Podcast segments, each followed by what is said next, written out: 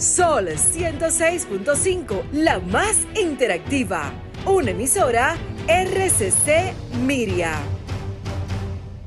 Este programa llega a ustedes gracias a Combustibles Premium Total Excelium.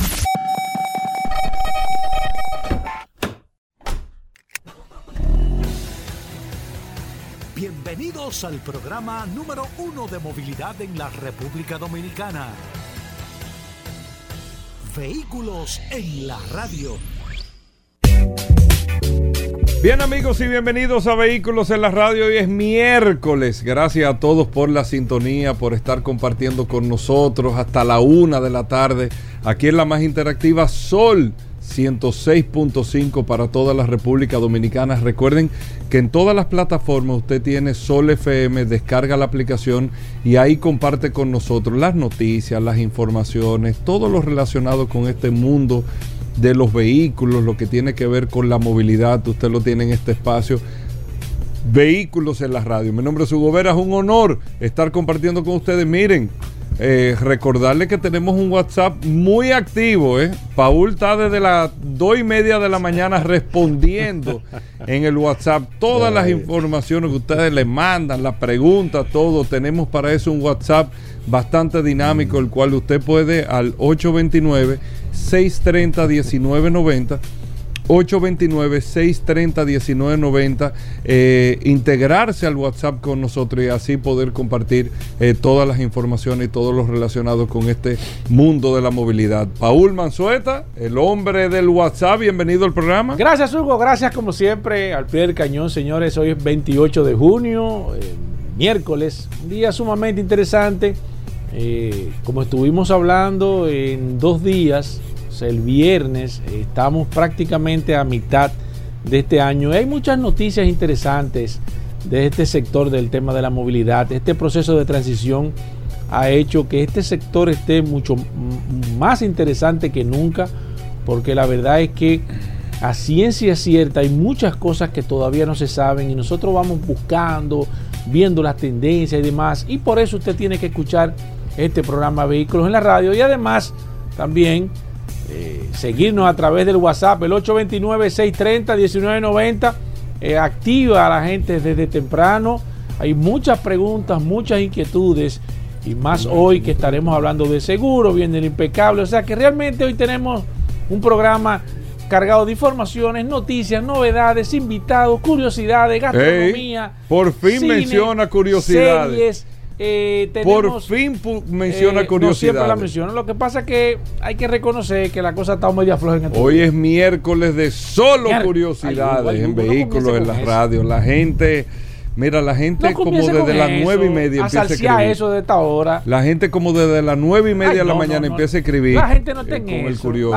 siempre le falta un botón, siempre tiene un tema, pero el curioso el curioso siempre. Que se ponga duro el curioso. eso es lo que está pidiendo. No, trajo mucha curiosidad. Ah. Me, me, contó anoche que estaba preparando. Pero vino con la mano vacía, no veo nada. Sí, sí, ese es el tema. Eso son parte de la, de la dificultades que es de este medio, pero eso nosotros lo dejamos. se va, se va. Como esto es radio, nosotros dejamos esto a un lado. Miren, tú sabes quiénes son los que mejor están trabajando aquí.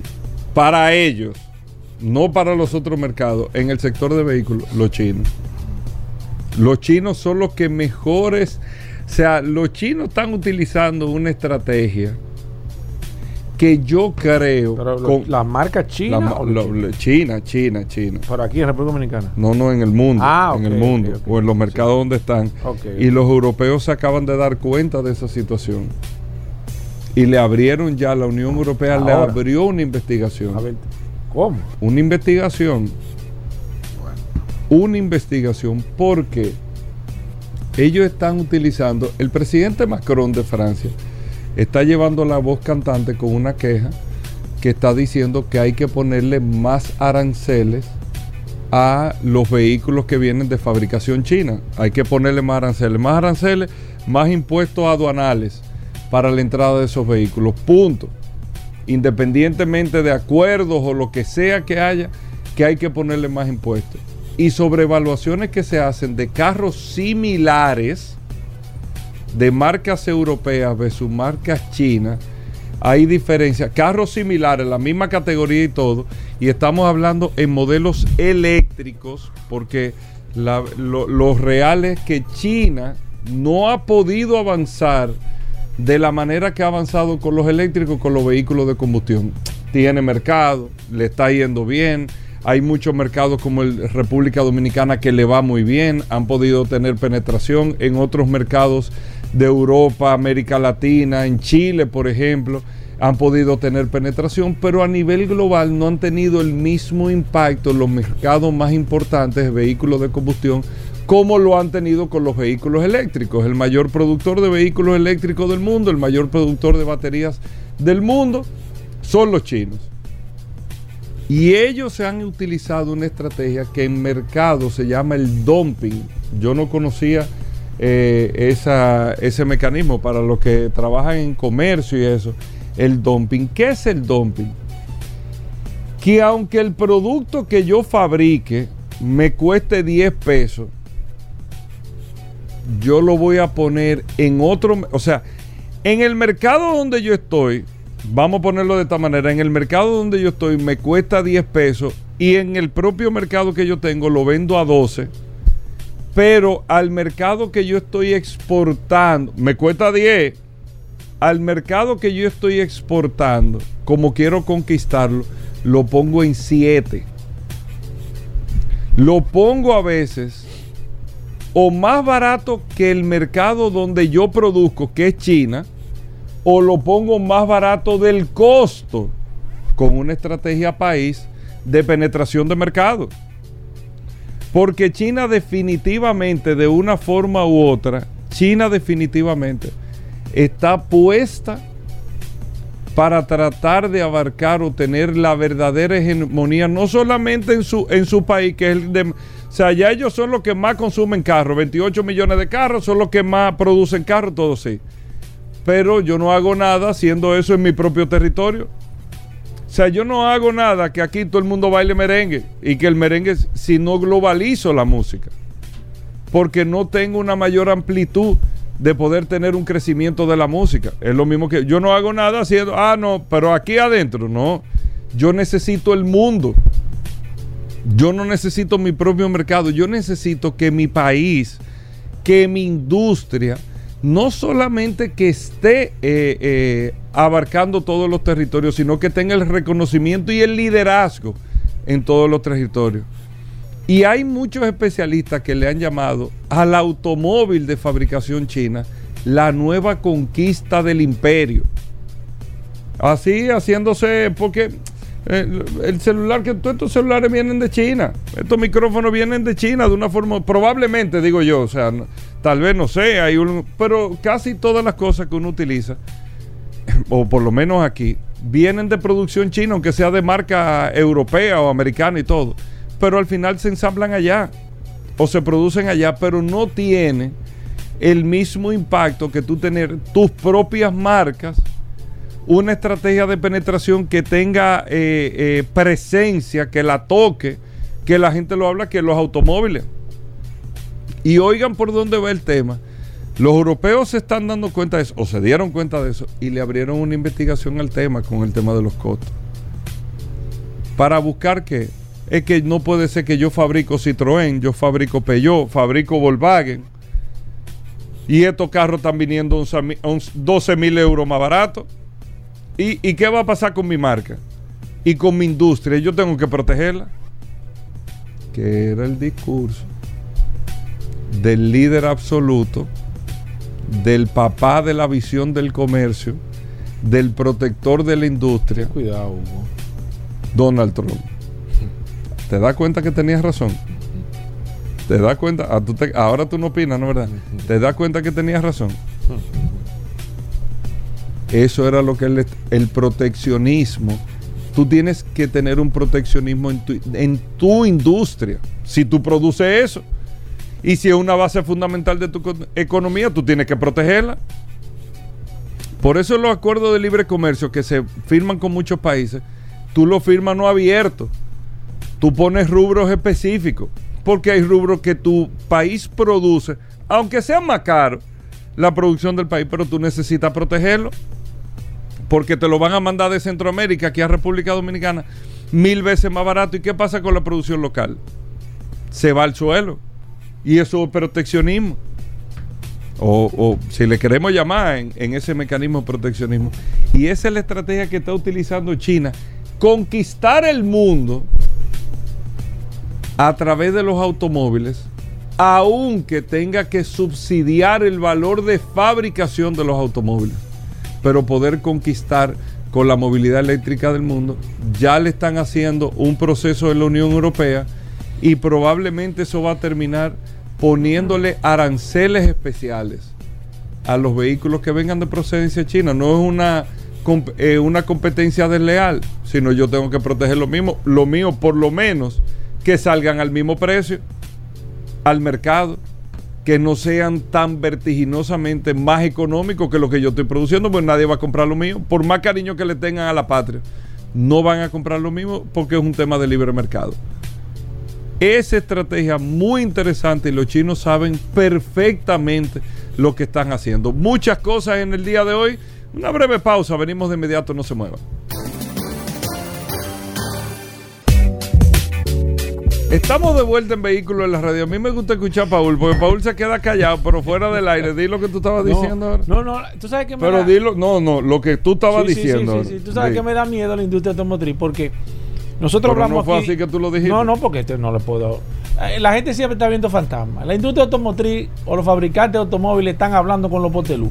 Ajá. Fíjate que ayer Oh. tú dijiste que, eh, que en Wyoming le van a poner doble impuesto a los vehículos eléctricos.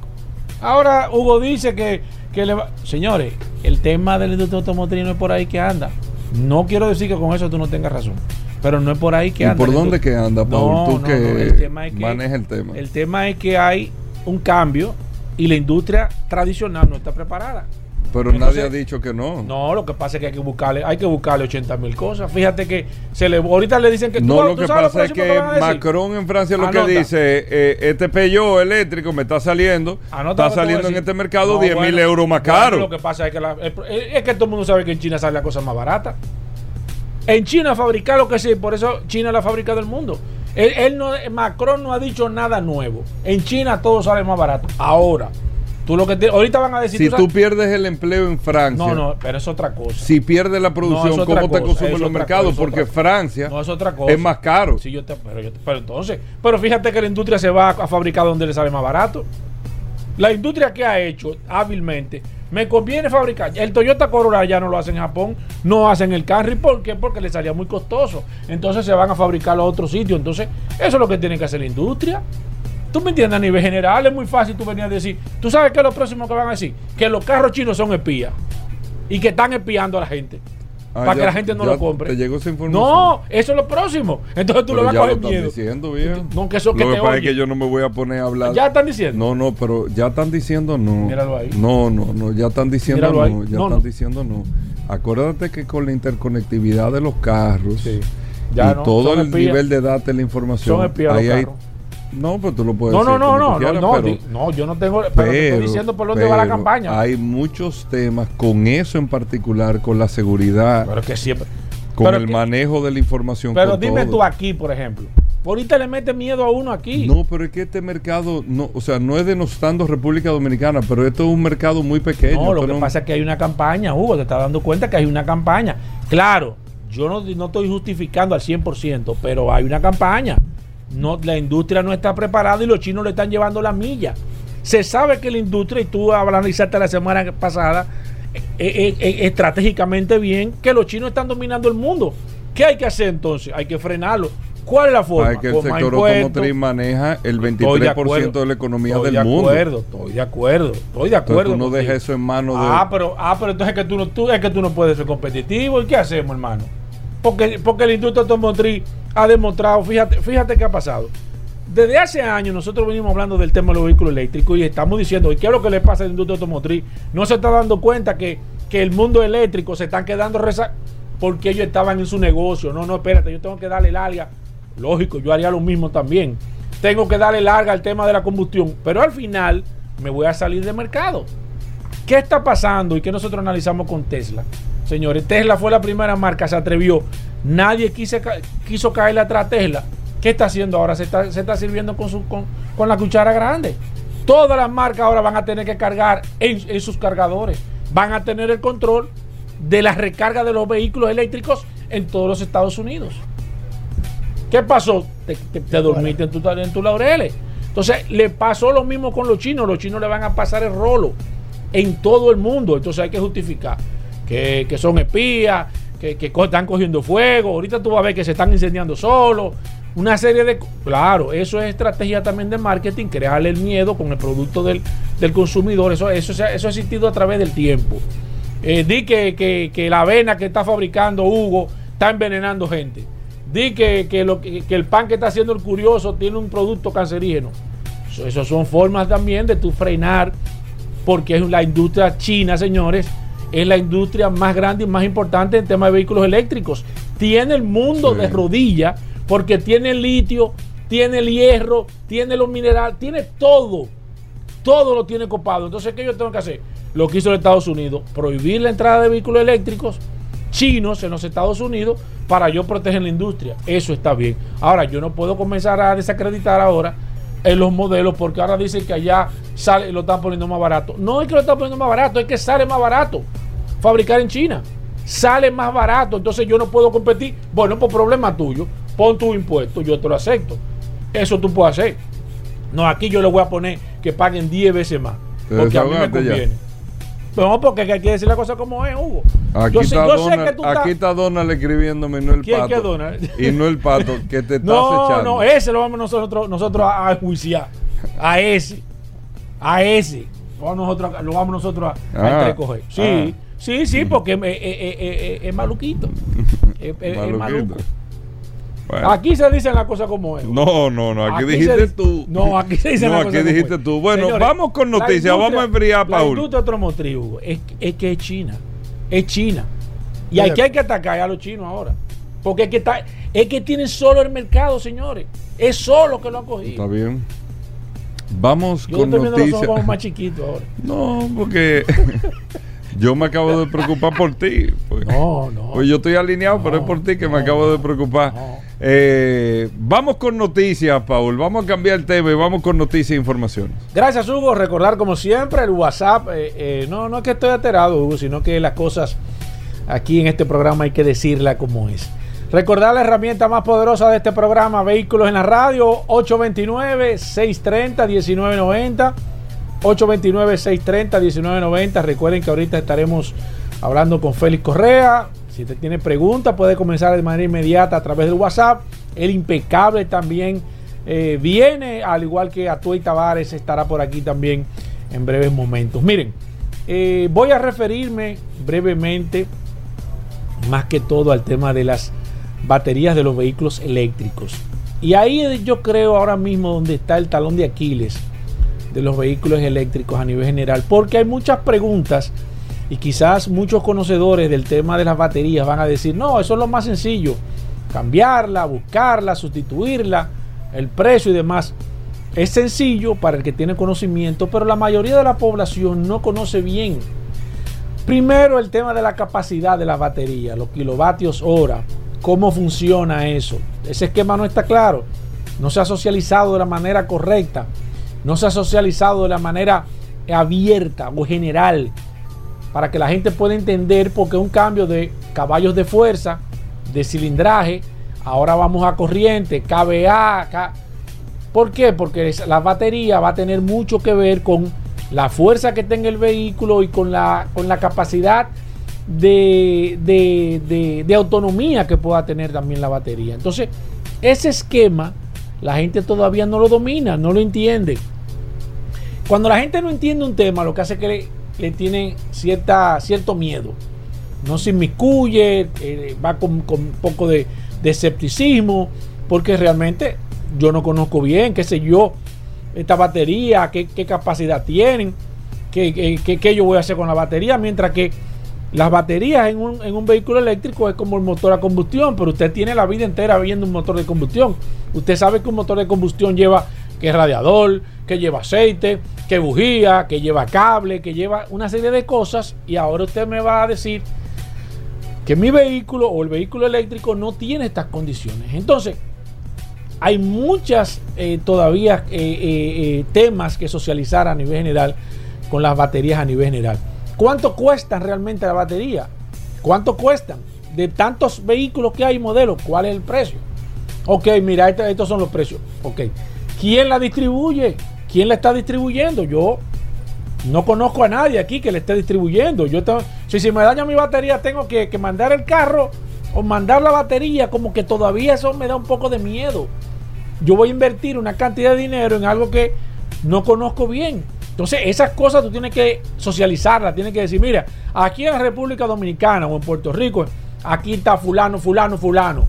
Eh, el modelo, eh, de, el precio de, las baterías a nivel general va a ser de un Tesla tanto, de, un Chevrolet Bolt tanto, de un Ionic tanto, de un Nissan Leaf tanto, de como quiera pero que tú tengas los precios. El tema de la durabilidad, ya evidentemente la gente sabe que las baterías duran mucho. Una duran 8 años, 10 años, hay baterías que duran 12 años y más. Eh, las baterías, ¿cómo se miden? Bueno, por el nivel de degradación que puedan tener.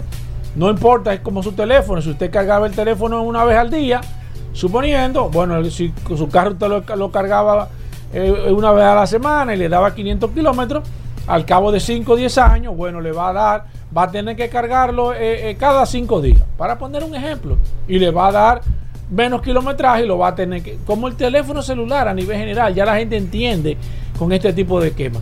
Otra cosa, los cargadores, los diferentes tipos de cargadores, ah, pero que el carro mío es eh, X, X tipo de cargador, o no, o es X tipo, entonces yo no puedo cargar en todos los en todos los cargadores, o sí puedo cargar. O sea, hay muchas, muchas todavía, muchas aristas, muchas cosas pendientes que entiendo que la industria automotriz eléctrica tiene que comenzar a socializar de manera rápida para que la gente domine los temas.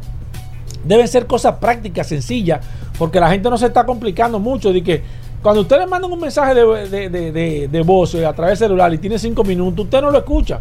Usted oye lo primero o lo pone la velocidad más rápido para que se oiga como si fuera un, un disco 45 que se oiga rápido, pero usted no, no, no, no, no le dedique el tiempo porque ahora estamos viviendo la época de la inmediatez, donde todo es rápido, la gente quiere la cosa rápido, la gente no quiere esperar mucho, entonces usted tiene que irse adaptando a nivel general. Otra pregunta con la batería, ¿la batería se reparan?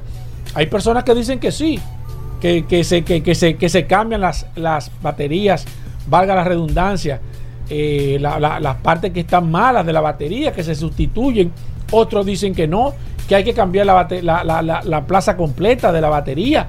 O sea, hay muchas cosas que todavía no están claras o no se ha socializado a nivel general con el esquema de los vehículos eléctricos. Y creo que la batería es la parte más importante ahora porque la batería es el motor del vehículo de combustión y debe de socializar cuántos kilómetros me da, si se me funde el motor, qué yo tengo que hacer, todo eso referirse al tema de los vehículos eléctricos para que la gente pueda sentirse mucho más confiado y que piense en adquirir en su futuro cercano más que todo un vehículo eléctrico. Bueno, eh, Paul, ahí está. Nosotros vamos a hacer una pausa. Félix Correa hoy hablando de seguros. Vamos a hablar de bicicletas con Atuey cada miércoles el programa El Impecable en Vehículos en la radio. Daris Terrero con la ley 6317. Y señores, hoy no se pierdan un plato fuerte. no comience con Pero es un plato balanceado de curiosidad. porque con nosotros el curioso dijo que tenía un tema especial en el día de hoy. Pero eso vamos a hablarlo cuando regresemos, no se muevan. Bien, amigos oyentes, Atuey Tavares con nosotros, nuestro editor en materia de bicicletas, de ciclismo aquí en Vehículos en la Radio Atuey. Bienvenido. Qué bueno que nos trae siempre noticias del mundo de las bicicletas, todo lo que ha venido pasando, lo que viene también en el mundo de las bicicletas. Atuey, ¿qué tenemos para hoy? Bien, buenas tardes. Gracias, Hugo, a ti, a Paul, como todos los miércoles, por darnos este espacio para hablar de ciclismo aquí en Vehículos en la Radio. Un saludo para todos los vehículos en la radio escuchas y a todos los ciclistas de la República Dominicana. Bueno, llegó el miércoles, Atuey. Estamos en pedales, estamos dando pedales. Estamos en pedales. o a mí me puse una tarea esta mañana que ando medio cojo. Ajá, ¿qué fue? ¿Te, dieron? Unos intervalos ahí, pero me puse ese intervalo ayer también. Estoy, Ajá, estoy, medio cojo. ¿Está explotado? sí, ha estado fuerte el entrenamiento esta semana. Bueno, pues esa es la idea.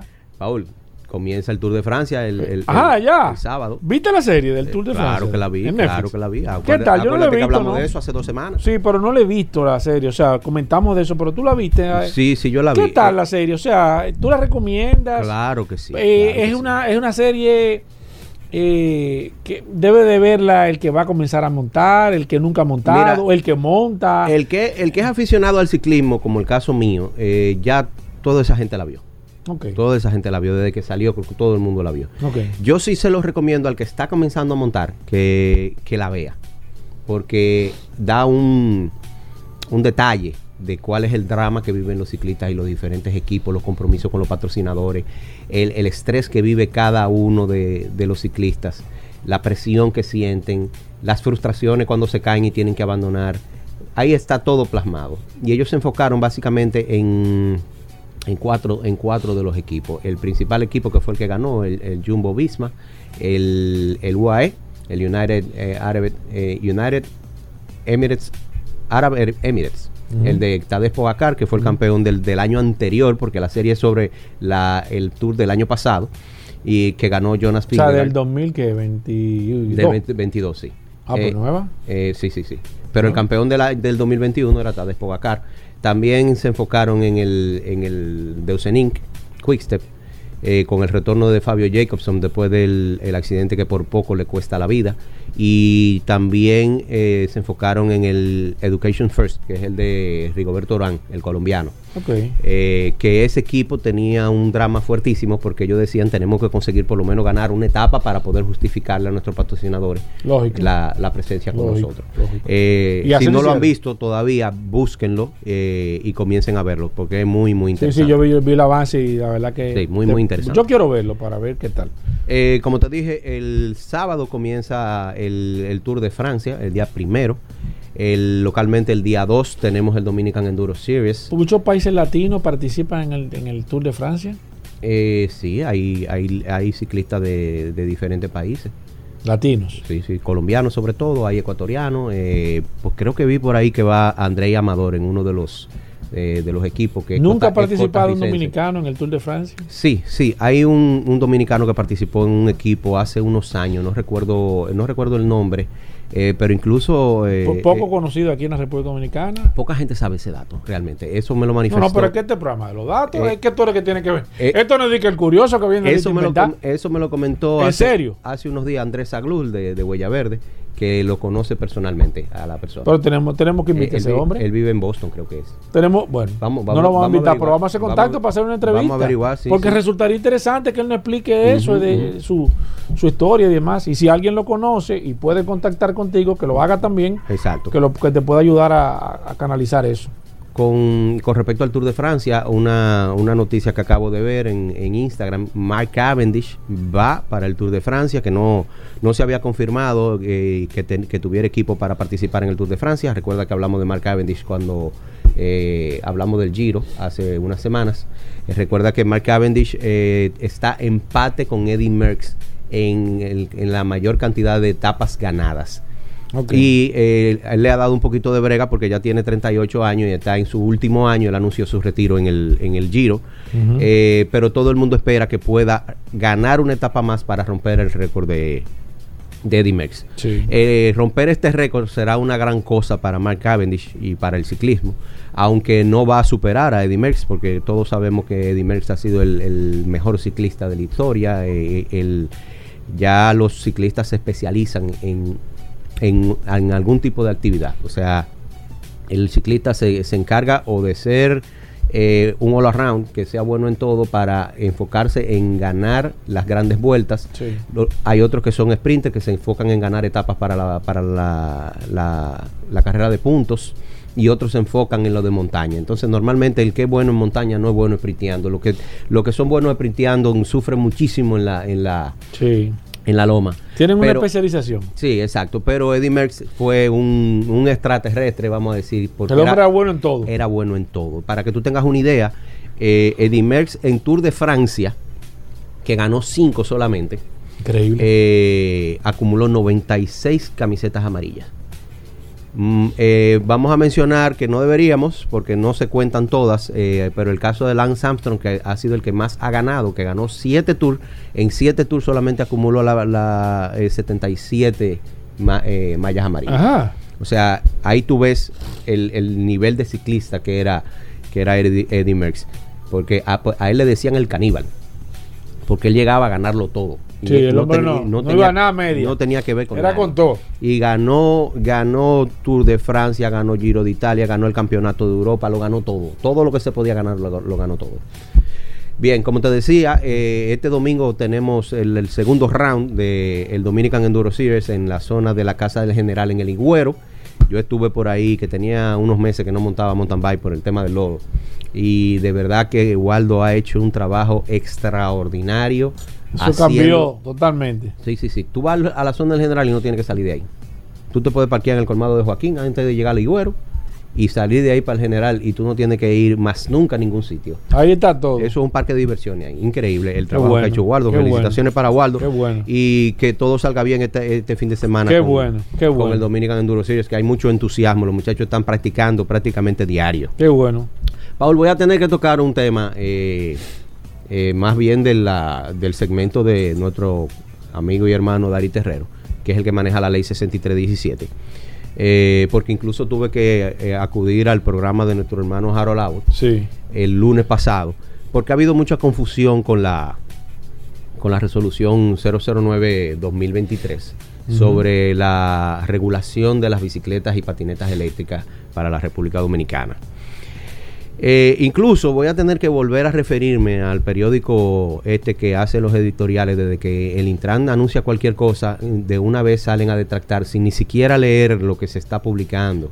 A mí me, no sé si es que tienen una hazaña específicamente contra el Intran, pero su, su última publicación así lo decía, que parecía, iban a decir que ellos le tenían un cariño especial al Intran. Eh, yo le voy a recomendar que que se detengan a leer las cosas o que averigüen un poquito primero.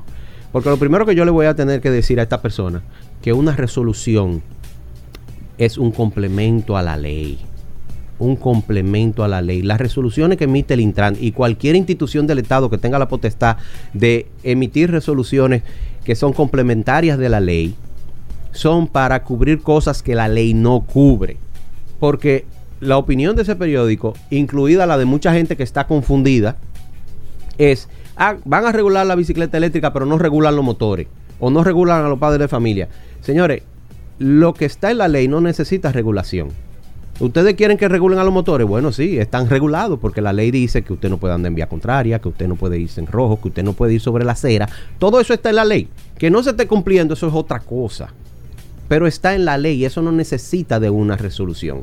Y como yo le explicaba a- al, al- al amigo Harold, Sí. esta resolución es producto de que un grupo de personas teníamos esa inquietud de ese vacío que había en la ley y nos acercamos al Intran y el Intran, en la persona de Dari Terrero y de Hugo Veras, nos mantuvieron la puerta abierta como debe hacer todo funcionario de la República Dominicana, que es atender los reclamos y las sugerencias de los ciudadanos que pagamos nuestros impuestos. Ellos están ahí para eso.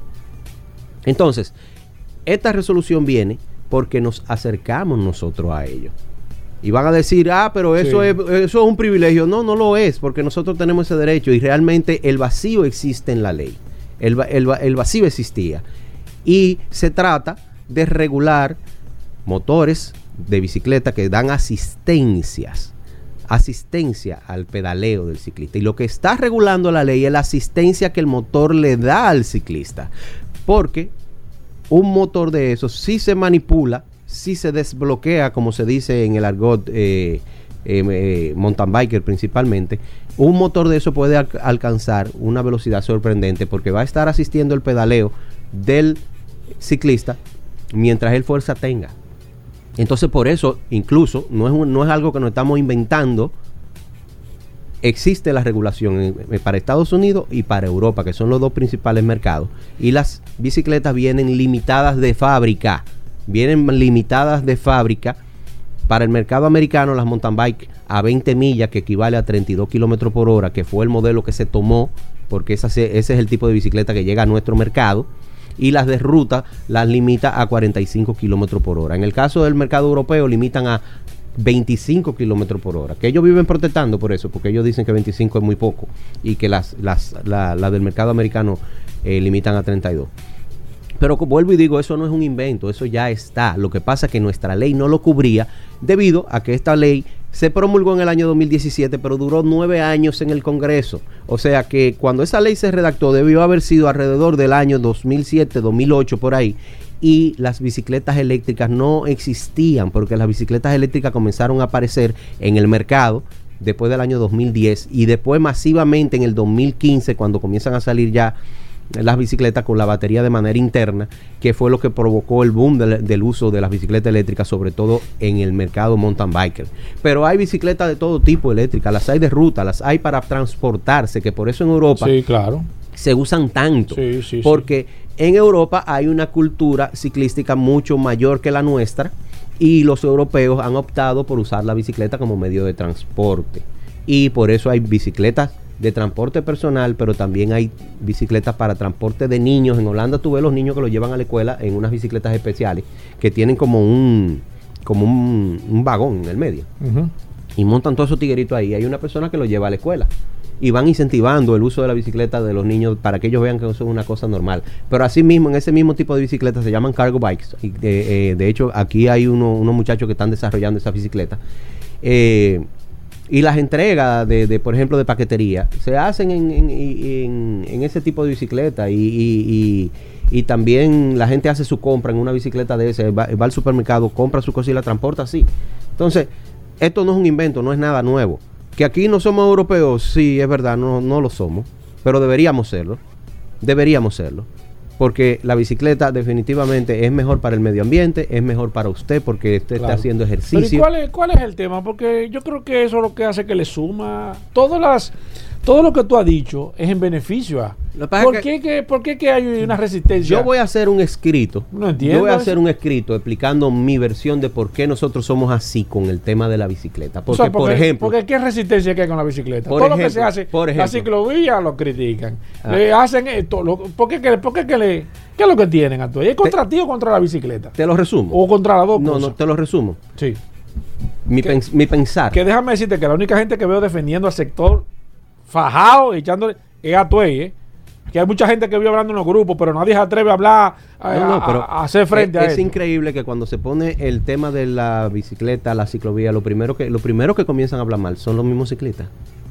O sea, o sea eh, eh, eh, hay un- una resistencia rabiosa que yo Hasta no de adentro. Sí, porque es que la gente no quiere entender que la ciclovía no es ni para hacer ejercicio, ni es para uno salir a echar una No, y carrera. que la gente quiere que la ciclovía esté llena de bicicletas. La ciclovía es para cuando el bicicleta lo necesite. No, tenga como, como, como, han dicho ustedes muchísimas veces aquí, cuando los hermanos Wright inventaron el avión, Exacto. no existían los aeropuertos, Exacto. pero hubo que hacerlo los, aeropuertos. exacto. O sea, eh, la infraestructura se va a ir preparando. Entonces hay gente que dice que no, que eso ahí en la Bolívar eso es una porquería, que eso es lo que ha provocado un tapón. Sí. Señores, aquí hay tapón en Oye, todos pero- lados. Sí. No, pero no, no hay anteriormente- ciclovía en todos Anteriormente la ciclovía no estaba y el tapón estaba ahí. Exacto. Ahí lo, es que lo que pasa es que hay ahí no es un tapón, Sí. es tráfico lo Sí, que hay. claro. Y es lo que yo dije el otro día, aquí no hay espacio. Claro. Y aquí no hay escapatoria. Como dije la otra vez, Pero ¿por qué, por qué a Tuey se resisten a eso que tú acabas de dar? A esa regulación. ¿Por qué la resistencia a eso? mira, O sea, ¿por qué la crítica? ¿Por qué? No históric- entiendo. históricamente, esa es mi teoría. Históricamente, este es un país que ha sido eh, donde tú no tienes como ciudadano garantía de nada. Tú no tienes garantía de educación, tú no tienes garantía de un techo, tú no tienes garantía de salud. Entonces tú tienes que tener un seguro médico, tú tienes que partirte el alma la vida entera pagando un préstamo eh, para tener una casa. Y sobre todo, un indicador del estatus de la persona es el carro. Tú sabes bien que aquí el, el peatón no es gente.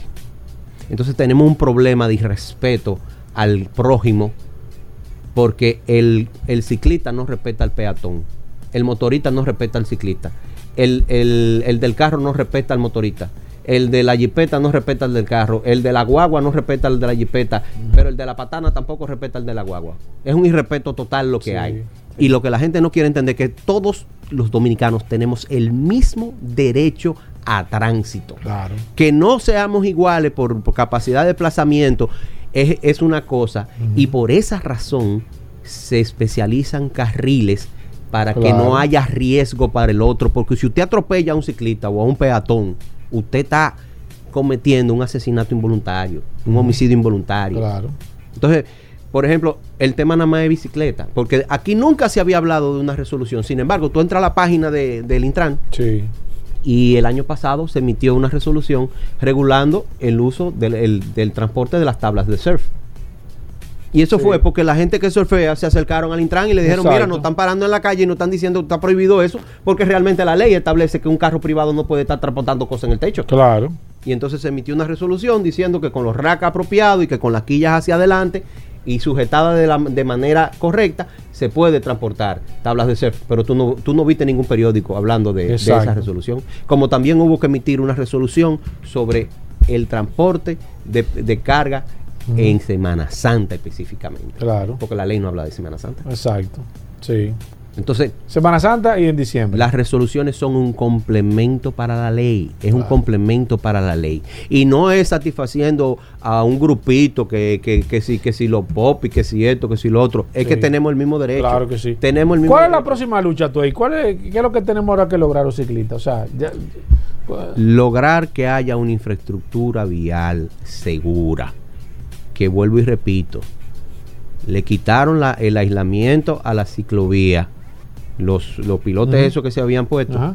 Se lo quitaron porque di que iban a asfaltar la, la, Bolívar y ni asfaltaron la calle ni, ni volvieron a poner la división.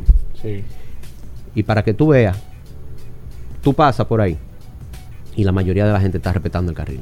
Sí, sí, verdad, porque ya se acostumbró, Se acostumbró. a que ahí había una Sí. división. Sí, claro. Entonces a lo que se niegan rabiosamente, señores, tiene derecho la gente a andar en una bicicleta en la calle y tiene derecho a hacerlo de forma segura. Tienen derecho. Y recuerden, aquí no hay escapatoria. Como dije la semana antepasada, vamos a suponer que el Espíritu Santo descienda sobre la República Dominicana y nos convierta a todos mañana en ciudadanos decentes, respetuosos de la ley y que la gente deje de trancar intersecciones, de ocupado carriles. Aquí yo no sé cuál es el... el, el- el- Sí, ¿tú sí, te sí. acuerdas de Huellón? Sí. Uno, uno que Sí, decía claro, Huellón, lógico. eh, eh, decía que aquí existía el fenómeno... Estaba con, con Domingo Bautista. El, eh, decía que el, dominicano sufría del síndrome del medio carrilismo. O sea, La gente anda arriba Ay, de las rayas. no, puede, no pueden mantenerse dentro de un solo carril. Es cierto, es y, cierto. y eso es, si, si avanzó un ching el que está al lado, ahí cambia de carril inmediatamente. Claro, Vamos a suponer que eso suceda Eso mañana. verdad, eso es verdad. No hay escapatoria porque la cantidad de vehículos Sí, que sí, hay no, es que no cabemos, no cabemos. A tú ahí, la gente no sé qué tiene que hacer, ponerse que, eh, ponerse en Tour de Francia No, no, Tour de Francia a partir de este fin de semana. este fin de semana. Dominican Enduro Series el domingo. el domingo y, Y- la semana que viene escuchar otra vez aquí. Eh, vamos, vamos, a tener Tuey que, vamos a tener que dar lata con este tema de la, de la, de la ciclovía, porque y, y del y del y de la bicicleta como medio de transporte, porque Claro. es que vuelvo y le digo, no hay escapatoria. Claro. Tú que eres motorista, tú sabes la cantidad de gente que Sí. está comprando motores. Sí, sí, sí, sí. y claro. lo usan los fines Sí. de semana para dar su vuelta, pero los viernes, Sí. ¿en qué tú andas? en la- Claro, claro, en, en- en motocicleta, como Ah, tiene bueno, que ser. Pero así mismo, yo que no sé manejar motor, ni voy a aprender, pues ya yo no estoy Claro. está aprendiendo cosas a esta edad. Yo voy, yo quisiera usar mi bicicleta, pero no quiero que me, no quiero que me den un fundazo. Claro. ¿Te A tú ahí, entiendes? la gente que se quiere poner en contacto contigo, ¿cómo lo puede hacer? Voy a volver a repetir que hay un escrito sobre la resolución 09-2023 en la revista Rueda. Busquen la revista Rueda, su página revistasrueda.com y la página de Instagram arroba las revistas ruedas. Vamos a seguir con este tema, vamos a seguir haciendo Claro. escritos sobre este tema porque tenemos que tomar conciencia, señores. Y esto no es privando en europeo que estamos. Claro que es que sí. necesitamos algún tipo de escapatoria. Y aquí ya no caben más carros, ¿eh? No caben más, ¿eh? Arroba arroba la revista Rueda y a mí de manera personal arroba Tavares Atuey, Tavares con V corta y con Z y Atuey con H y con Y. Bueno, perfecto, Toy. Muchísimas gracias. La revista en ruedas, ya la gente lo sabe. A Toy Tavares también para que te puedan seguir. Nosotros hacemos una breve pausa. Venimos con más noticias e informaciones. No se nos muevan. Ya estamos de vuelta. Vehículos en la radio. Félix Correa, hablando de seguros aquí en Vehículos en la Radio, Félix Correa con nosotros cada miércoles. Miren, y es importante, si usted tiene alguna necesidad de orientación con el seguro de su vehículo, Si usted quiere saber la cobertura de la póliza que usted tiene, si usted quiere saber eh, cómo lograr un mejor precio en su seguro de vehículos, si tiene una reclamación, si le dijeron que le cubre o no le cubre el porqué, Félix Correa está con nosotros aquí para orientarlo y usted nos puede llamar nos puede escribir por el WhatsApp también para cualquier pregunta o orientación. Primero, la bienvenida formal, Félix Correa, bienvenido al programa. Contentísimo Hugo Veras, Paul Manzueta y nuestro querido Manuel Rivera que está con nosotros de poder llegar a este espacio, vehículos en la radio, a través de Sol 106 106.5, la más interactiva. Bueno. No se pierdan, no se pierdan 60 minutos de seguro este sábado a las 8 a través de Canal Ruta 66 y a través de Nuevo Diario TV.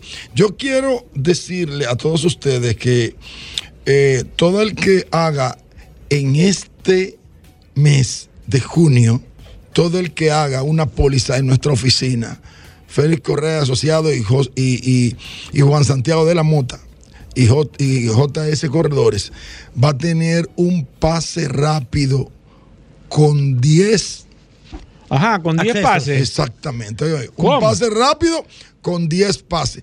Todo el que haga un seguro.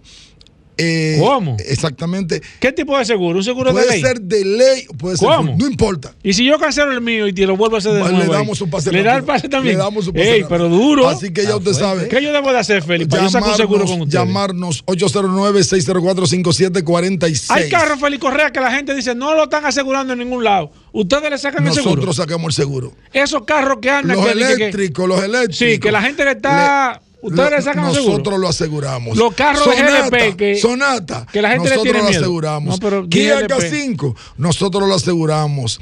Eh, ¿Cómo se llama? Picanto, nosotros lo aseguramos. Todos Pero ¿cómo los Picanto? Oh, pero claro, ¿Y qué tiene? Picanto. Ah, ¿Y están qué pasa con el Picanto? están restringidos. ¿Por qué el Picanto? Están Es verdad, restringidos, pero ¿y están por re- qué? están Restringido. Oh, pero tanto, todo están en drive.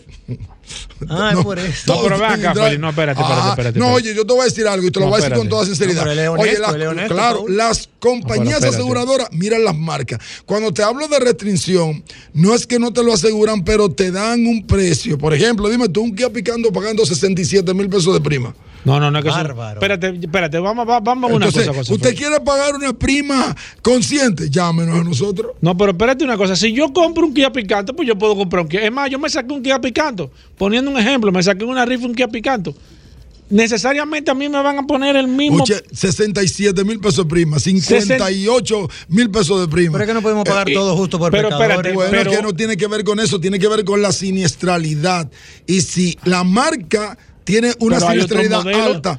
Y el ¿cómo si- Hyundai i10, que es el mismo carro, pero Ah, También, bueno, también. pero también paga igual. todos los sedanes hay problemas con los Y sedanes. los Nissan March también. Todos los sedanes hay problemas con los sedanes. Que hablen con nosotros para darle un precio, un precio justo. Ha pasado eso anteriormente. Félix Correa, antes de abrir las líneas, el 809-540-165 y el WhatsApp disponible 829-630-1990. Si usted tiene preguntas sobre seguros, debe de comenzar de manera inmediata porque vamos a abrir las líneas con el maestro de los maestros de los seguros. Félix, ha pasado eso anteriormente con otros modelos de vehículos que se han, han hecho restricciones por alguna situación de manera particular. Con el Sonata, no atiende la pregunta, Oye, no te, oye, no te, no. no te chateando, que aquí la gente te está mirando por esa cámara. Sí, sí, pero óyeme, óyeme. Cuando hay problemas con las marcas y la siniestralidad, señores, ¿por qué restringieron los, los sonatas? Porque aquí nosotros tenemos que decir las Paul, cosas como son. verdad, tenemos que decir las cosas como son. ¿Por qué restringieron la compañía aseguradora los, los sonatas? Algunas te dan una prima. espérate, Ajá, espérate. algunas te dan una prima altísima que no lo pueden asegurar y otras te dicen no lo aseguro. Es por la siniestralidad, no es por nada. La siniestralidad. Una marca es utilizada para conchar o para taxiar, ya sea en InDrive, ya sea en Uber. Entonces la compañía lo ve. Eso se ve, digo, "Ve, ¿por qué está, sin- por qué está utilizando, por qué esa marca me está eh, reportando tantos reclamos? Y cuando se da cuenta es que lo están Pero utilizando. también una cosa que quiero preguntarte también, Félix Correa. ¿No se supone que usted, honestamente, conductor de cualquier tipo de... Ah, que dice el tipo que tú estás haciendo. exacto, ¿Para qué se usa? Te dicen todo, te dicen. Pero, pero, pero, pero que eso no te lo da. Eso no te lo da. Aunque tú pones, aunque tú pones, oye bien, personal privado, Ajá. hay una placa que es privada. Sí. Se supone que, y aquí todo el mundo está taxiando con placa privada o no. Pero, Sí, no, yo eso no sé. Pero, pero- mira, pero mira lo siguiente. No, espérate, espérate, espérate. ¿O tú yo estás entonces No, espérate, porque yo no lo sé, yo no lo conozco. Yo estoy, te estoy preguntándote a ti, Félix Correa, ¿qué pasa? conoce lo que es. Yo, yo voy a, a- yo compro un, un vehículo de cualquiera de esos que están restringidos para no afectar una marca, que ahorita le afectamos la, la- la marca. Eh, necesariamente a mí me van a poner la, a pagar la misma prima que paga, o sea, por el tipo de vehículo es que se va a Oye, pagar. por el tipo de vehículo. No importa si la fuera persona que por la moral, fuera un éxito, pero por el tipo de vehículo. ¿Tú sabes por qué? Yo te voy a decir por qué. A ver. Yo conozco a Paul Manzueta. Paul Manzueta trabaja en vehículos de la radio y tiene su empresa. Y Paul Manzueta tiene dos vehículos de esos, de esas marcas. ¿Y tú sabes lo que está haciendo Paul Manzueta? ¿Qué? Que lo está poniendo a tasear. Lo tiene alquilado. O lo pone, o lo tiene en, en eh, lo tiene no, que lo es están mejor, rentando. no es mejor decir yo voy a taxiar y voy a En pagar lo que vale. No pagaría menos Félix Correa decir no, yo voy a utilizar ese carro de taxi. Claro que sí, claro que sí. No, me conviene más. eh, no va a pagar menos, pero siempre es bueno decir para qué tú vas a utilizar el vehículo. ¿Por qué? Miren, esto es grave. Existe la posibilidad de que si usted asegura su vehículo como un uso personal o privado y usted choca Aunque esté pagando menos, Perdón, no le Y cubre. usted choca, y usted choca eh, como taxi o como concho o en otra actividad, la compañía aseguradora se reserva el derecho de cubrir o no. Óigame bien. Pero nunca, nunca le van a cubrir la responsabilidad civil del pasajero. Nunca. ¿Qué ¿Por significa eso? ¿Qué significa eso? significa eso? Que los daños a pasajeros son daños a tercero. Y daños a tercero se supone que tu esposa, tus hijos no son terceros. El ¿Sabe tercero, ¿quién es? La persona que tú montas cuando tú estás utilizando tu vehículo para un eh, asunto comercial, para una actividad comercial, ya sea concho, ya sea taxi, ya sea eh, eh, turismo o cualquier, eh, por ejemplo, si tú utilizas un vehículo de forma comercial, ya tú lo, tú lo estás tú, tú lo estás, eh, ¿cómo se llama? Comercializando. tú- no, no. Tú dijiste que para, para un asunto comercial que no es Te privado. cu- ahí te cubre. Entonces ahí te va a cubrir. Entonces tiene que tener cuidado con eso.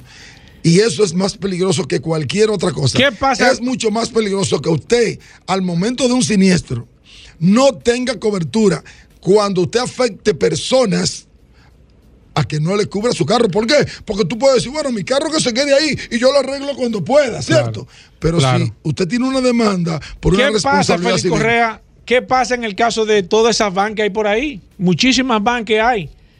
De siete, ocho, Mamá, nueve si pasajeros. están registradas. Yo las si registro como un si vehículo están privado y Si están registradas con la actividad que se supone que están haciendo, entonces la compañía aseguradora va ¿cuál es la diferencia? Pues vamos a hablar de números, Félix Correa. Diferencia de un vehículo que yo lo voy a Estamos utilizar a un nivel 15, privado. Un 15 a un, a un 17% aproximadamente. más. Claro. No, pero entonces conviene mejor sacar seguro de, de, de, de- de Claro. transporte. Lo mejor es decir lo que está haciendo. Voy, es lo con, mejor. voy con preguntas.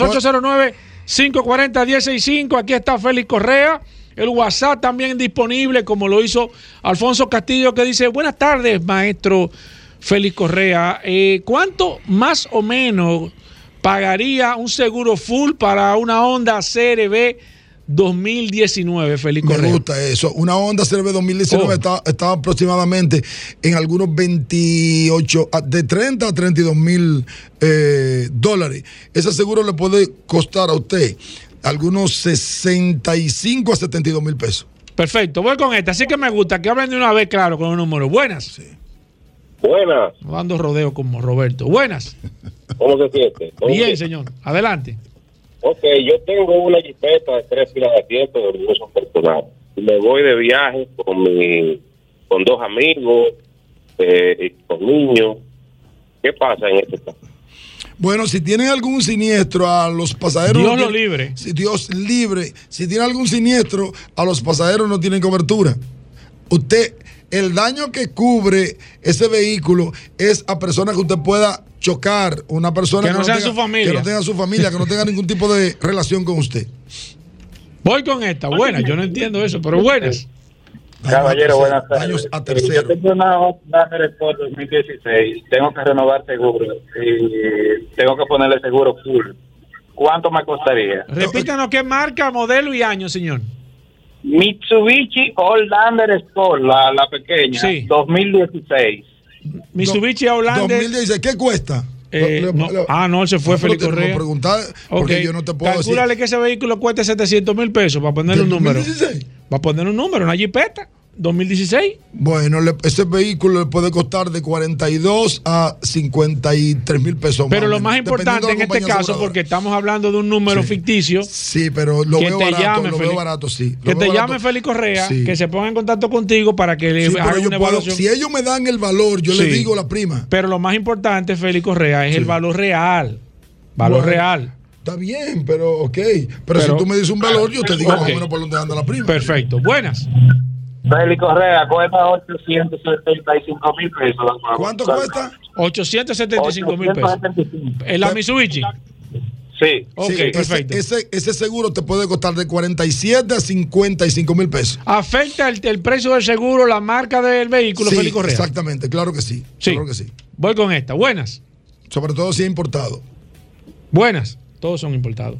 Sí, buenas. Buenas. Eh, es para saber el, para una Hyundai Tucson 2022. Hyundai Tucson, ¿en cuánto, cuánto usted pagó por ella, señor? 40 mil. 40 mil dólares, estamos eh, 2022. 2022, Es- 40.000 estamos hablando de 2 40.000 dólares. millones. Una Tucson. 2022. 2022, bueno. pero está alta. Bueno, Félix, pero es que depende del modelo. Hay Tucson que cuestan 46, 45 Depende mil, la más modelo, full. sí. Bueno, ese seguro le puede costar a ustedes 72 más o menos a 77 mil pesos. Mire una cosa, eh, rápido, óyeme, yo la veo alta. Con relación a lo que te digo que es importado, todos los vehículos son importados, pero no es lo mismo, y ahí que quiero hacer la referencia, el vehículo que trae la casa concesionaria. El concesionario. Al que tú traes, para que estemos claros. Ok, ahí sí. Lo, vi- buen, buen aclarando. Buen. Buenas. Sí, adelante. Alejandro, dale paso. Buenas.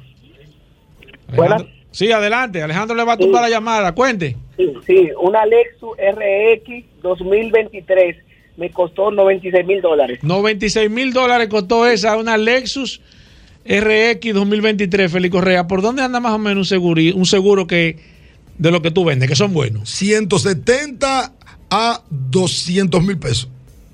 Estamos hablando de 5 millones. Es- estamos hablando un poco más de 5 millones. Más de 5 millones. Sí. De 170 a 200 mil pesos. Voy aquí, déjame ver el WhatsApp. Se está, la gente está preguntando precios. Aparentemente, Félix Correa está dando precios realmente atractivos. Eh, Juan Carlos nos escribe aquí, dice, hola, necesito cotizar un seguro con el maestro de Félix Correa. ¿En cuánto más o menos me sale para una Kia Sorrento? Eh, ah, pero no me pusiste el año. Kia Sorrento 1.6. Mi seguro- 1.6. mi se- no, no, pero 1.6 es el motor. Ah. Lo que ¿Y tiene que enviarnos, Juan Carlos, envíame el año y a mí se tiene, tiene que renovar el lunes. Eh, perfecto, envíame el año y en cuánto más o menos está valorada para que Félix Correa te dé precio aproximado. Voy con esta, buenas. Saludos, yo puedo hacer decirle algo que no es del tema. Bueno, señor, mire, lo que pasa es que estamos, estamos hablando de seguro ahora. ¿De qué usted quiere hablar? Por ejemplo. Vera que tiene una persecución sobre los taxistas. No, pero no, así no, eso no. Tú ves, por eso, por eso que no nos gusta tomar la llamada así. Buenas.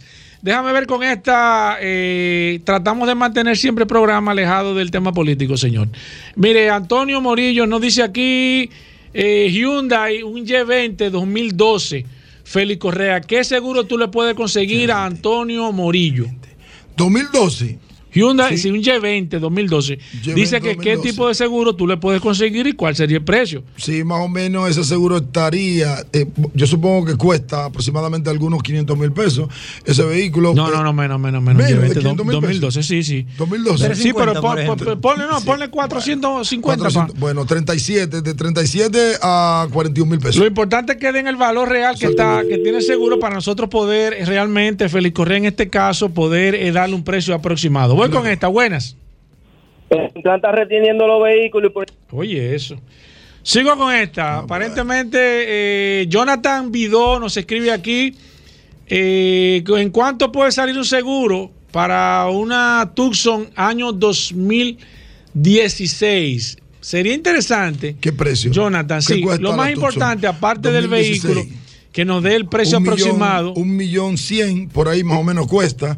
Una Tucson 2016, eh, un millón cien, 900 por ahí un millón cien. Mira, tú ves, el de la Y20, Antonio Morillo nos escribe, dice que en 450 mil Por pesos. ahí que está el seguro del de 30 y de 37 a 42 mil pesos. Eh, y si le damos un 10% de descuento, le damos un 10% de descuento y además de eso le vamos a regalar el pase rápido. Entonces, mira, esa, la 16, 2000, la 2016, la Tucson, eh, un cuesta de 950 a 1 millón 100 con el perdón de Vladimir Tiburcio, ese, ese seguro le puede costar a él de 42 a 47 mil pesos. Pues Félix, la gente que se quiera poner en contacto contigo, incluyendo el que está llamando allá de Punta Cana, que necesita que le aseguren los vehículos de transporte, que seguro que él es que está llamando, no anda sin seguro, ¿dónde te puede llamar? Muy fácil, 809-604-5746. Bueno, ahí está Félix Correa. Nosotros con esto hacemos una pausa. Seguimos respondiendo a través del WhatsApp, el 829-630-1990. Cualquier pregunta para Félix Correa. Venimos de inmediato.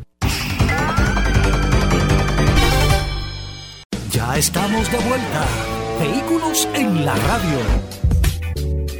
Bien, y de vuelta en Vehículos en la Radio. Gracias a todos por la sintonía. Daris Terrero con nosotros. La ley 6317. Daris Terrero siempre nos trae un artículo, una información sobre la ley y es un servicio que se hace para que todos podamos conocer este nuevo marco legal para el tránsito y la movilidad, la, seis- la ley 6317 de tránsito, transporte y movilidad. Daris Terrero está aquí con nosotros. Vamos a ver qué tenemos en el día de hoy. Gracias, Hugo. Gracias, Paul. Agradecer siempre esta oportunidad que me dan de llegar a toda esta maravillosa audiencia de vehículos en la radio. Por aquí, por la más interactiva Sol 106.5. Este segmento hablando sobre la ley 6317. Es la norma que rige la movilidad, el tránsito, la movilidad, el tránsito, el transporte terrestre y la seguridad vial en el país. Miren, a propósito del momento que vive la República Dominicana en términos de, de alerta, es importante poner, eh, reiterar a los conductores, a los propietarios de vehículos sobre el uso de pitos y sirenas.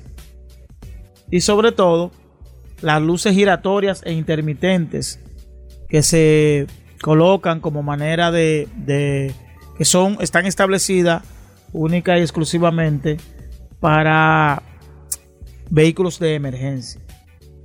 Y es que está prohibido la, la instalación de estos artefactos para vehículos que no estén autorizados para la emergencia. Es decir, si su vehículo no está registrado como un vehículo que presta servicio de emergencia, está prohibido la colocación de sirenas, de luces giratorias y de, eh, de, de- centellas. Es importante esto. ¿Ustedes saben por qué? Porque esto de alguna manera contribuye a que se le falte el respeto a algo tan importante como una emergencia en las vías.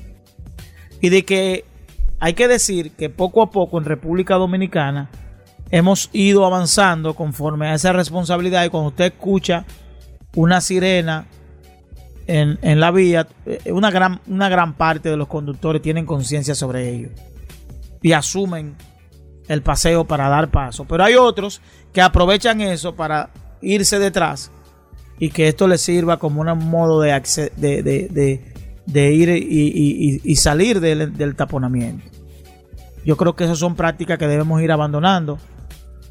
Esa práctica de ser la perseguidora de una de una de un vehículo de emergencia y de tener mayor responsabilidad sobre algo tan importante como esto, pero también entender que a medida que nosotros utilizamos vehículos que no están destinados para esos fines, esto pierde respeto conforme a cuando escuchamos ese sonido, vamos a entender que se trata de un desaprensivo que producto de su poder adquisitivo le colocó a su vehículo ese aditamento y que no le corresponde.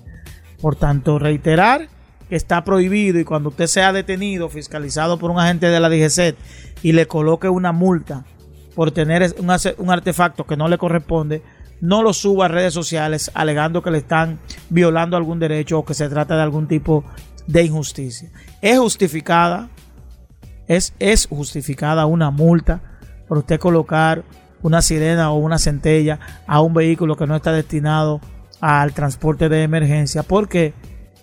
Porque esto pudiera ser la diferencia entre la vida o la muerte cuando verdaderamente se trate de una emergencia. Bueno, Dari Terrero, ¿cómo te seguimos? Nos pueden seguir a través de Dari Terrero 1, tanto para Instagram como para Twitter. A través de nuestro WhatsApp pueden enviar sugerencias, fotos y cualquier imagen que tenga que esté vinculado al tema de la movilidad, de la imprudencia que ocurre en República Dominicana al 829-421-7758. Bueno, gracias Daris Terrero. Hacemos una pausa. Venimos en un momento. Ya estamos de vuelta. Vehículos en la radio. Bueno, de vuelta en Vehículos en la radio, el impecable, hoy miércoles. Por eso tenemos las noticias que solo manejan los grandes. Aquí está el impecable Manuel Rivera con nosotros. Saludos, Manuel Peña. Saludos, Sí, Manuel Peña, un hombre con fuerte, de Oye, impecable. Una de las columnas de impecable. Una. Una, sí, porque Una. Julito tiene dos. Peque una, Julito y Julito. Exactamente. Esas son las patas. Peña, un- un- Güey, Verdugo. Muy fuerte. Verdugo. Pero adelante, impecable. Siempre con la calle del día de hoy y las noticias impecables que tenemos para todos los oyentes. Muchísimas gracias, mi compadre. Muchísimas gracias siempre por darme esta bienvenida. Saludar al equipo impecable y siempre contento de estar aquí como cada miércoles en este segmento de informaciones que solo manejan los grandes. Saludarte a ti también, Paul, que siempre estás conmigo y verdad con toda la audiencia. Saludar a José y Alejandro en los controles que hacen posible que nuestra voz salga a través de las ondas hercianas de Sol 106.5, la más interactiva como cada miércoles. Recordarle a nuestra audiencia que puede conectar con nosotros a través de redes sociales. Arroba la calle RD, arroba Manuel Rivera RD, arroba Impecable Radio. Y esta noche, como cada noche, en, el, en la hermana emisora Rumba 98.5 FM, nos podemos encontrar en el programa Impecable Radio. Siempre con esas informaciones netamente impecable. Hoy quiero compartir nuestra audiencia, quiero iniciar con estas informaciones fidedignas. Primicia, Hugo Veras, primicia. En la noche de ayer se lanzó la nada más y nada menos que la más grande autoferia de vehículos usados de la República Dominicana. Sí, señor, la entrega Papá Montao con Asocibu 2023. La Asociación de Importadores de Vehículos Usados celebrará su 37 autoferia de vehículos usados, denominada Papá Montao, porque verdad, es ahora en el mes de julio, el mes que viene y se celebrará del 27 de julio al 31 de julio en el recinto más emblemático que lleva la Asociación de Importadores eh, de Vehículos Usados, que es la Feria Ganadera. Es una autoferia que contará con la participación de varias entidades financieras, cabe resaltar Banco BACC, Banco Caribe, Banco Confisa, que van a ofertar atractivas tasas de interés y financiamiento de hasta el 85% del valor del vehículo. Muy buenas, pero muy buenas ofertas que llevan los más de 80 dealers que estarán presentes en este magno evento. Y por eso pues me permito dar esta primicia para que toda nuestra audiencia de vehículos en la radio sepa que desde el día 27 de julio al 31 de julio estará la Asociación de Importadores de Vehículos Usados ofreciendo la casa por la ventana en, en términos de ofertas de vehículos usados para que no se pierdan esta 37 entrega de vehículos usados Papá Montado con Asocibu 2023. Óyeme, un hito lograr 37 entregas y qué bueno, qué bueno que la Asociación de Vehículos Usados lo está logrando. Un fuerte abrazo para hey, don Héctor Rodríguez, para Peter Cabrera, para todo el equipo de la Asociación de Importadores de Vehículos Usados de la República Dominicana, siempre de este programa Vehículos en la Radio y de nuestro segmento Impecable. Con esas informaciones que solo manejan los grandes, yo continúo en el ámbito internacional. Ha salido, Hugo, Paul, amigos oyentes, un ranking de las 10 marcas de lujo más valiosas del mundo. ¿Y quiénes la dirigen? Bueno, pues son 10 marcas, y usted dirá, pero no, las no, no puede ser que las 10 sean del sector automotriz. No, cierto, ciertamente que no. Pero la décima, me voy por la décima, la décima marca más valiosa de lujo del mundo es nada más y nada menos a que, a, que, a, que, a que sé que tú sabes, Hugo y Paul, es la Ferrari. Sí, señor. Ferrari con un valor de 7.400 millones de euros es la segunda automotriz que aparece entre las 10 marcas de lujo más valiosas y esta fue creada por Enzo Ferrari en el año 1947 y su director ejecutivo y heredero de la, de la dinastía Agnelli, los Kennedy italianos y presidente de Stellantis es John Elkann. John Elkann es el que dirige el emporio automovilístico surgido de la sociedad entre PSA Fiat y Chrysler. Esa es la décima marca más valiosa de lujo, pero como a nosotros nos encantan las marcas, me voy a la primera. Oigan esto, ¿eh? es la décima. Luego la posición 9, 8, 7, 6, 5, 4, 3 y 2 tiene que ver con moda, tiene que ver con otra cosa que no es vehículos, hasta que llegamos a la número uno. La número uno, marca de lujo más valiosa del mundo, es nada más y nada menos que la marca alemana Porsche. Sí, señor, con un valor de marca de 36.800 millones de euros. Es una marca que vio la luz del día en el año 1931 cuando Ferdinand Porsche, junto con su hijo Ferdinand Anton Porsche, fundaron la empresa en Stuttgart, Alemania. Wolfgang Porsche, miembro de la familia Porsche, es el presidente del grupo Volkswagen y es propietaria, la empresa, el grupo Volkswagen, de la marca Porsche. Es muy interesante esto para que ustedes vean, de las 10 marcas más valiosas de lujo, la décima y la primera están dentro de ese ranking. De, me quedo con Porsche porque hay una noticia sumamente impecable que quiero compartir con toda la audiencia y es que Porsche acaba de desarrollar un yate eléctrico junto a Frauscher. Frauscher, para que tengan una idea, es una reconocidísima marca de, de de tecnología, verdad, de, de, de, yates, por así decirlo. Y Porsche se une a esta reconocida marca austríaca de barcos, Frauscher, con el objetivo de desarrollar un yate eléctrico que llevará al agua la tecnología y performance de Porsche. El Frauscher X Porsche 850 Phantom Air tiene los mismos atributos del Taycan. Oye, qué dato, uy, Paul. La, berlina, la berlina deportiva que ya conocemos 100% eléctrica. De verdad que es algo que es un hito en la historia de la movilidad, ¿verdad? Porque mira cómo Porsche se une a Frauscher para desarrollar este yate eléctrico. Ya para finalizar, no me puedo ir sin antes decirle a todos nuestros amigos oyentes que Lamborghini lamentablemente acaba de comenzar la despedida de la gasolina y el Urus, el Lamborghini Urus que llegará en el año 2024 es su mejor prueba. Será el fin, o mejor dicho, será el año del salto a la electrificación por parte de Lamborghini tras la presentación del Revuelto, que es la siguiente gran novedad de la firma italiana que tiene que ver con su vehículo más vendido, un Lamborghini Urus que en el 2024 ya solo podrás comprarlo junto a un nuevo motor híbrido enchufable. Si quieres compartir más de todo este contenido maravilloso e impecable, no dudes en contactarnos a través de redes sociales. Arroba la calle RD, arroba Manuel Rivera RD, arroba impecable radio. Y esta noche, como cada noche a partir de las 8, se me olvidó la calle del día, pero no importa, la hacemos el próximo miércoles. Esta noche a partir de las 8 de la noche, nos encontramos con el programa Impecable Radio. Bueno, ahí está Impecable. Nosotros hacemos una breve pausa. Venimos de inmediato. Más noticias e informaciones. No se muevan. ¿Y esa música china que hay en el fondo? No. A la- El curioso. En vehículos en la radio, gracias a Magna Oriental, Magna Gasco, el hombre de Hyundai, BMW y Mini, autos clasificados, pero lo más importante de esto, digo, usted tiene la oportunidad de comprarse un Hyundai y un BMW un Mini nuevo, cero kilómetros con Rodolfo, en Magna Oriental o Magna Gasco, el que más vende de toda la República Dominicana, pero sí hay que reconocer que la gente lo que espera Tú es sí salsea este segmento. solo Mira curiosidad. cómo él lo dice. Pero, ¿eh? Aquí viene Ro- Saludando como Roberto siempre Con, a él no todos dice los- nada. Y esperen a Roberto ahorita. es un TVT. Y ta- ey, Ey, no. Saludando como Ey, siempre a todos los redes escucha de Vehículos en la Radio, gracias a su gobera, gracias a la Resistencia Mansueta. Recordarle a todos que Magna tiene su casa en la San Vicente. Este programa no va a terminar bien. Esquina Doctor Octavio Mejía Rincón. Ahí está Magna Oriental, señores. Tenemos una amplia exhibición de la marca Hyundai, tenemos también BMW, para que usted pueda pasar por donde nosotros, por Zona Oriental. Solicite su test drive. Tenemos asesores de negocio debidamente certificados por Hyundai Motor Company. Ahí está Chris, Mayori, Melissa, Bobadilla, con los controles de Julio Pinedo, Vanessa en el financiamiento y ese seguro, que le van a brindar una experiencia para que usted conozca su Hyundai desde la A a la Z.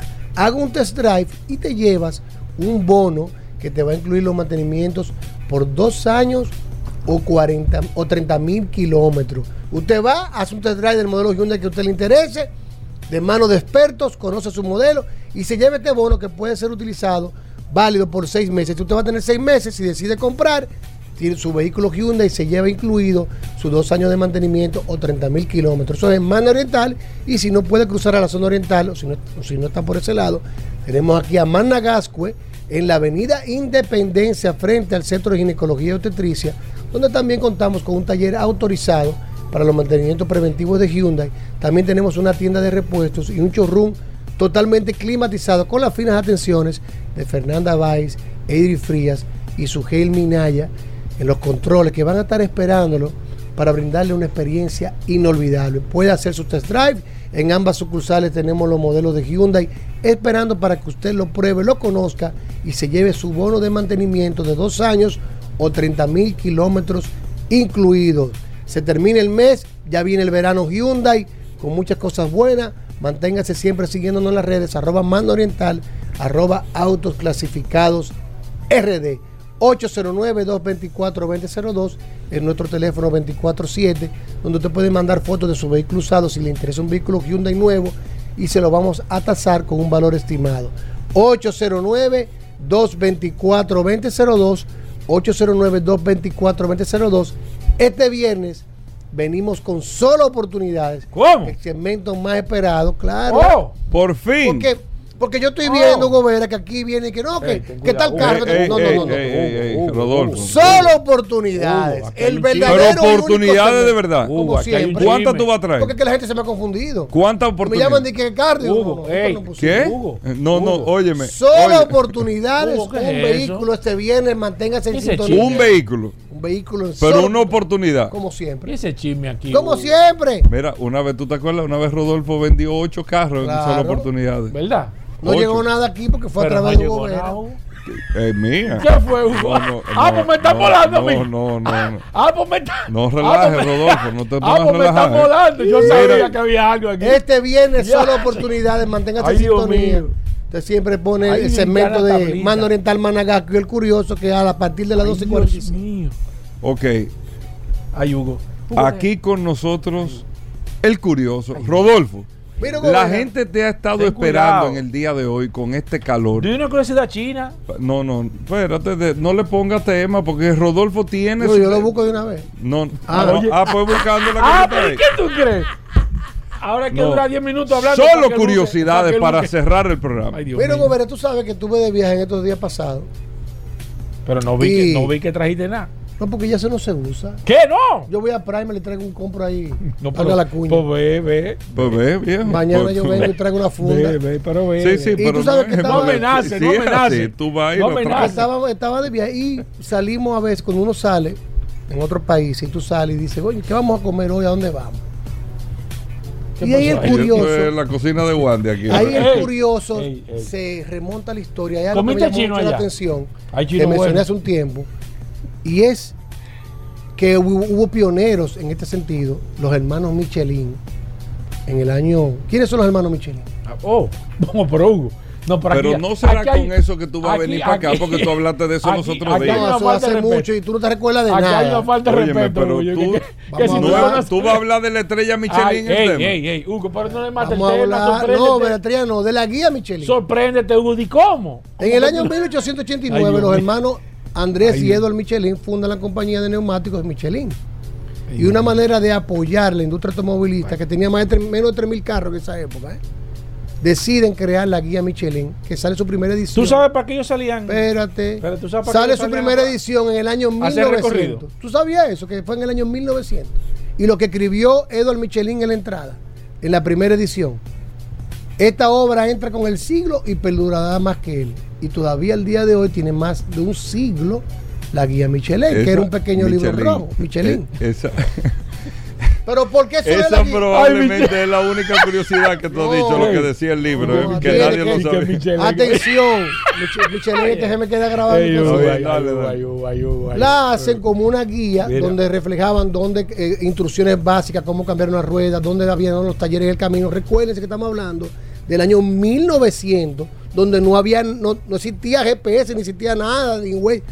Donde te marcaba una ruta, te marcaban los mapas para que tú cuando viajaras sabieras dónde pararte a repostar combustible, dónde habían hoteles, donde, donde alojarse y algunas instrucciones básicas. El libro rojo, el famoso libro rojo, en el 1900 salió.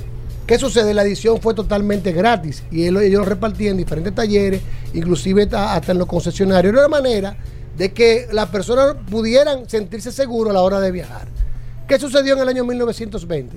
Que Edward Michelin entra a un taller de neumáticos y encuentra que sus guías estaban siendo utilizadas para calzar un banco.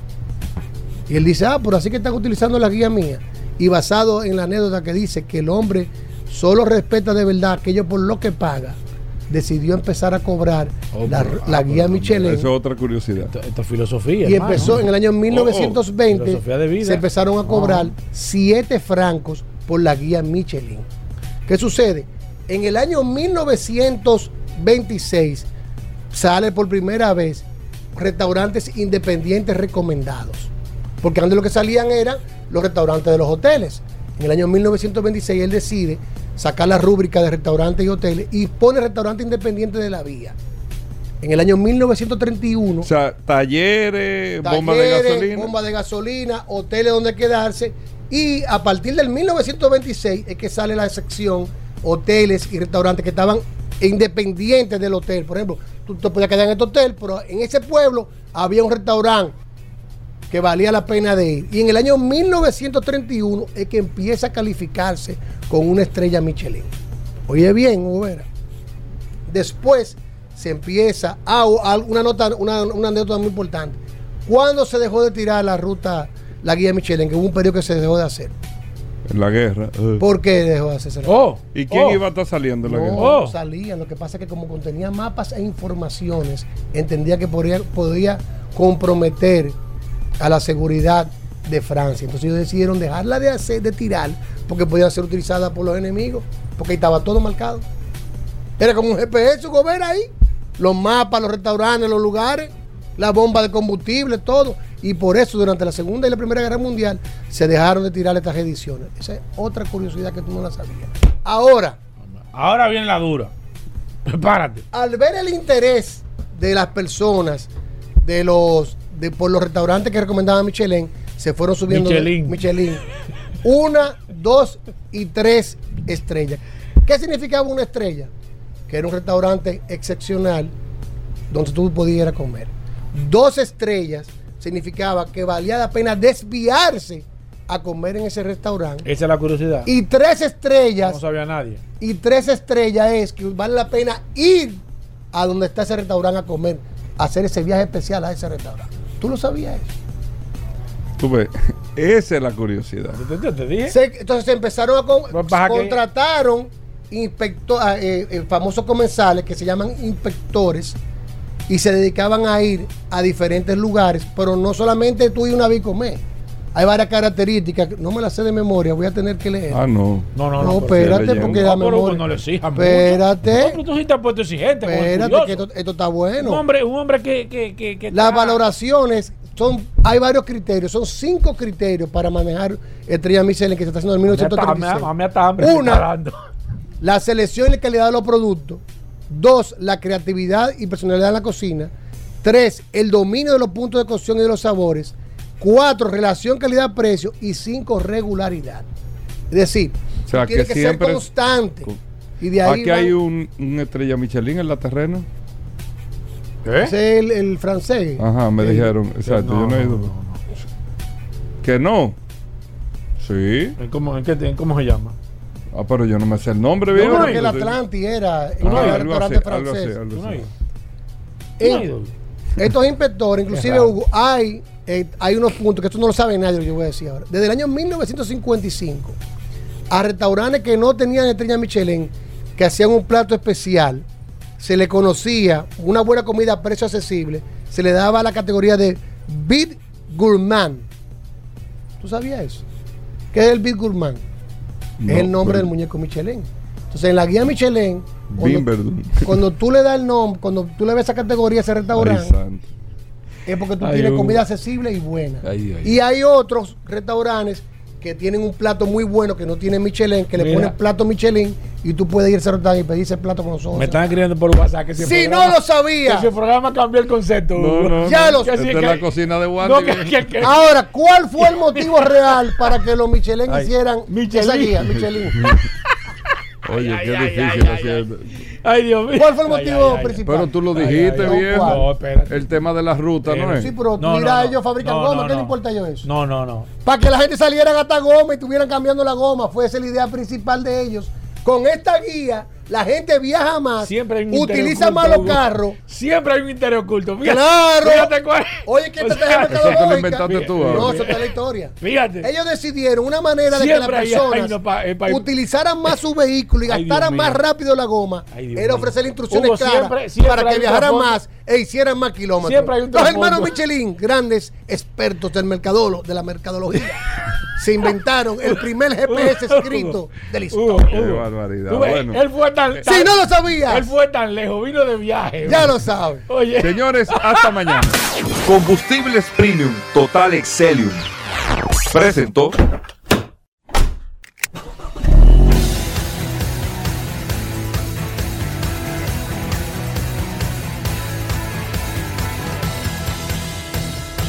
Vehículos en la radio. Sol 106.5, la más interactiva. Una emisora RCC Miria.